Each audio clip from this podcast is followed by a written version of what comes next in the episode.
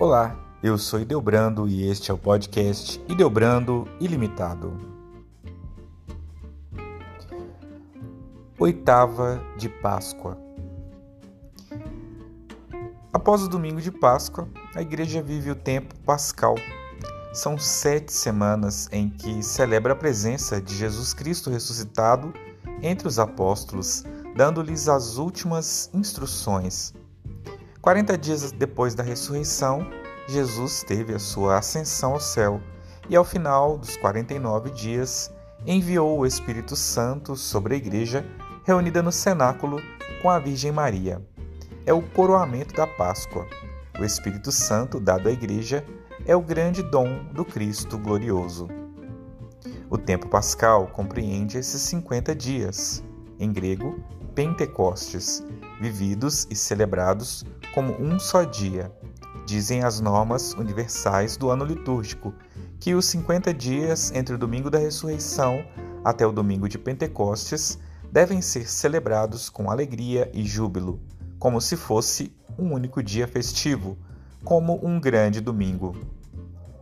É importante não perder o caráter unitário dessas sete semanas. A primeira semana é a oitava da Páscoa ela termina com o domingo da oitava, chamado Inaubes, porque esse dia, ou nesse dia, os recém-batizados tiravam as vestes brancas recebidas no dia do batismo.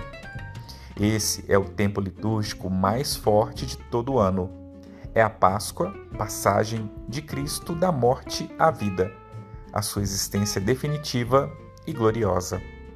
É a Páscoa também da Igreja, seu corpo, no dia de Pentecostes, a igreja é introduzida na vida nova do reino de Deus.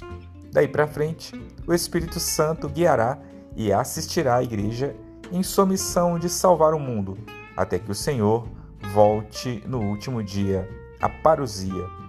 Com a vinda do Espírito Santo à igreja, entramos nos últimos tempos e a salvação está definitivamente decretada. É irreversível as forças do inferno vencidas pelo Cristo na cruz não são mais capazes de barrar o avanço do reino de Deus até que o Senhor volte na parousia. A igreja, logo nos primórdios, começou a celebrar as sete semanas do tempo pascal para prolongar a alegria da ressurreição até a grande festa de Pentecostes. É um tempo de prolongada alegria espiritual esse tempo deve ser vivido na expectativa da vinda do Espírito Santo. Deve ser o tempo de um longo cenáculo de oração confiante. Nestes 50 dias de tempo pascal, e de modo especial na oitava da Páscoa, o círio pascal é aceso em todas as celebrações até o domingo de Pentecostes. Ele simboliza o Cristo ressuscitado no meio da igreja. Ele deve nos lembrar que todo medo deve ser banido, porque o Senhor ressuscitado caminha conosco, mesmo no vale da morte. É tempo de renovar a confiança no Senhor, colocar em Suas mãos a nossa vida e o nosso destino, como diz o salmista. Confia os teus cuidados ao Senhor e Ele certamente agirá. Os vários domingos do tempo pascal não se chamam, por exemplo, terceiro domingo depois da Páscoa, mas terceiro domingo de Páscoa. As leituras da Palavra de Deus dos oito domingos deste tempo na Santa Missa estão voltados para a ressurreição. A primeira leitura é sempre dos Atos dos Apóstolos, as ações da igreja primitiva que, no meio de perseguições, anunciou o Senhor ressuscitado e o seu reino com destemor e alegria. Portanto, este é um tempo de grande alegria espiritual, onde devemos viver intensamente na presença do Cristo ressuscitado, que transborda sobre nós os méritos da redenção. É um tempo especial de graças, onde a alma mais facilmente bebe nas fontes divinas. É o tempo de vencer os pecados, superar os vícios, renovar a fé e assumir com Cristo a missão de todo batizado: levar o mundo para Deus através de Cristo. É tempo de anunciar o Cristo ressuscitado e dizer ao mundo que somente nele há salvação. Então, A Igreja deseja que nos oito dias de Páscoa, oitava de Páscoa, vivamos o mesmo espírito do domingo da ressurreição, colhendo as mesmas graças. Assim, a Igreja prolonga a Páscoa com a intenção de que o tempo especial de graças, que significa Páscoa, se estenda por oito dias e o povo de Deus possa beber mais copiosamente e por mais tempo as graças de Deus neste tempo favorável, onde o céu beija a terra e derrama sobre elas suas bênçãos copiosas. Mas só pode se beneficiar dessas graças abundantes e especiais aqueles que têm sede, que conhecem, que acreditam e que pedem. É uma lei de Deus quem não pede, não recebe, e só recebe quem pede com fé, esperança, confiança e humildade. As mesmas graças e bênçãos da Páscoa se estendem até o final da oitava. Não deixe passar esse tempo de graças em vão. Viva oito dias de Páscoa e colha todas as suas bênçãos. Não tenha pressa.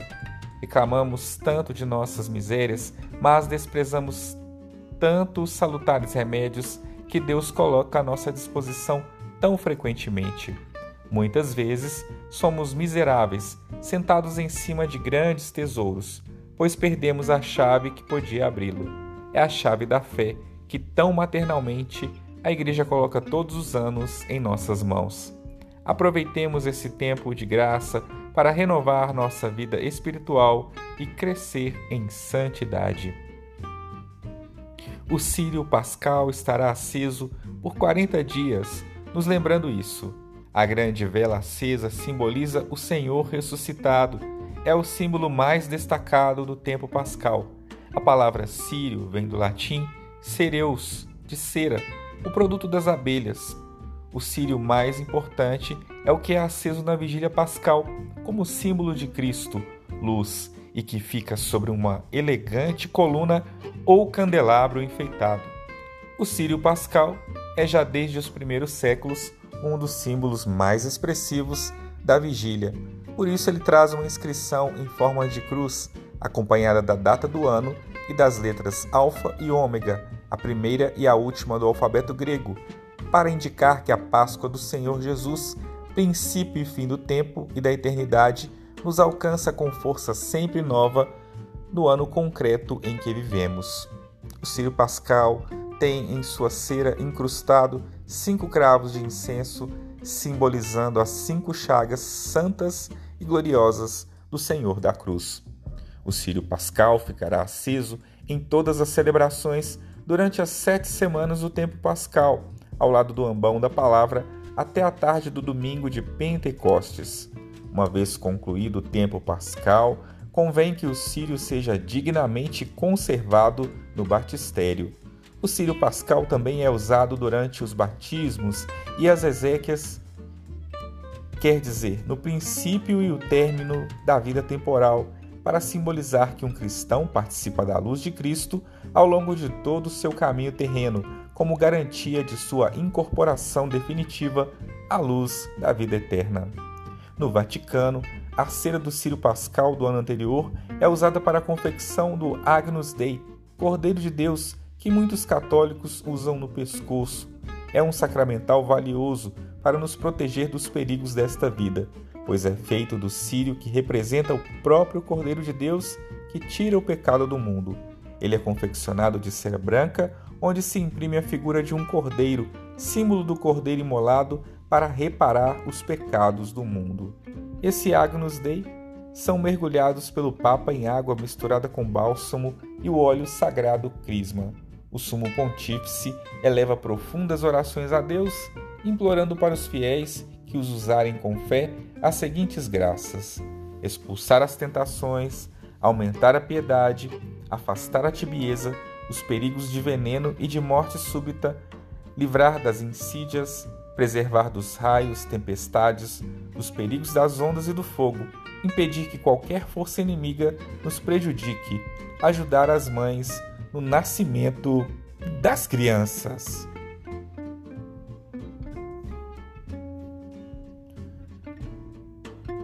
Se você gostou deste episódio, compartilhe com seus amigos e até a próxima!